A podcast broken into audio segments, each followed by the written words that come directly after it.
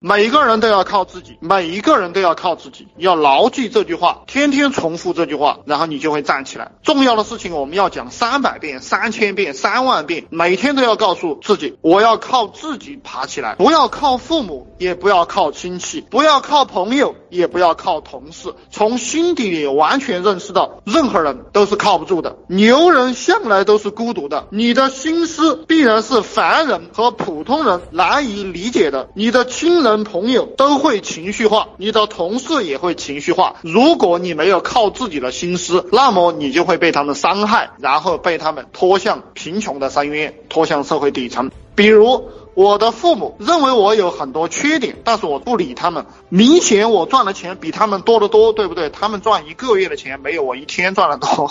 我为什么要屈服于他们的说法？每一个人都有很多缺点，但我们盯着缺点。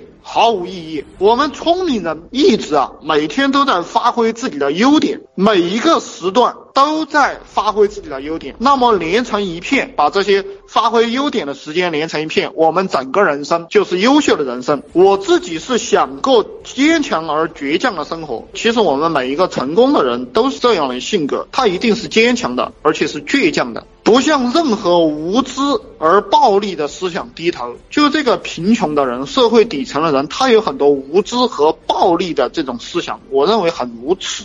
我也不想。和任何低层次的人废话，我给你们讲这些是希望你从我的话语当当中去吸收到一些内功性的东西，真正精髓性的东西。我有一些社会底层的朋友，我的父母、我的亲戚，他们老是劝我要温柔，劝我与他们一模一样。每一个人总是喜欢劝别人和他一模一样，包括我，我也在劝你们跟我一模一样。那如果你的层次比我高，不管是心理层次还是经济层次，我建议你来教我。其实我我肯定不愿意教你，对不对？因为你比我有钱，你又比我聪明，然后你又读的书又比我多。其实你来听我讲，对你是有害的，这个我们都说得很明白。但是你可以反思，你可以反思。我们是拒绝和低层次的人讲废话的，而且也拒绝听他讲。当然，不耻下问是有这个词啊。如果你成天不耻下问，你会变成一个傻。如果我们和听了这个低层次的人的话，我们变成和他一模一样，那么作为我本人来讲，就再也得不到他们的关注了。很多优秀的人都是被自己的亲人、朋友，甚至你的老婆和你的老公，用爱的名义杀死了灵魂，杀死了梦想。我们创业的英雄。就一个成功的人，一个创业成功的人，注定是孤独的。你要有这个心理准备，走上创业就走上了一条不归路，必须获得胜利。如果你输了，对不对？那是很没面子的事情，而且非常的打击人。我这个人。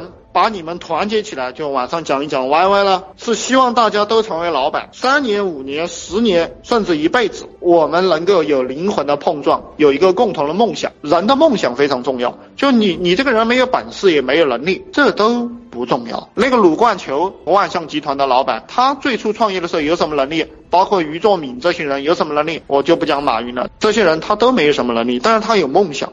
他就是要成为人上人，就是要做一个大企业，就是不跟那些普通人一样。那正因为有这种想法，所以他就孤独了。这就是为什么啊，古代那些王打仗把另一个王抓了，一般不会第一时间杀他；一个将军把另一个将军抓了，也不会杀他。为什么不杀？因为杀了过后人就变得孤独了。所以说，我们靠自己去奋斗。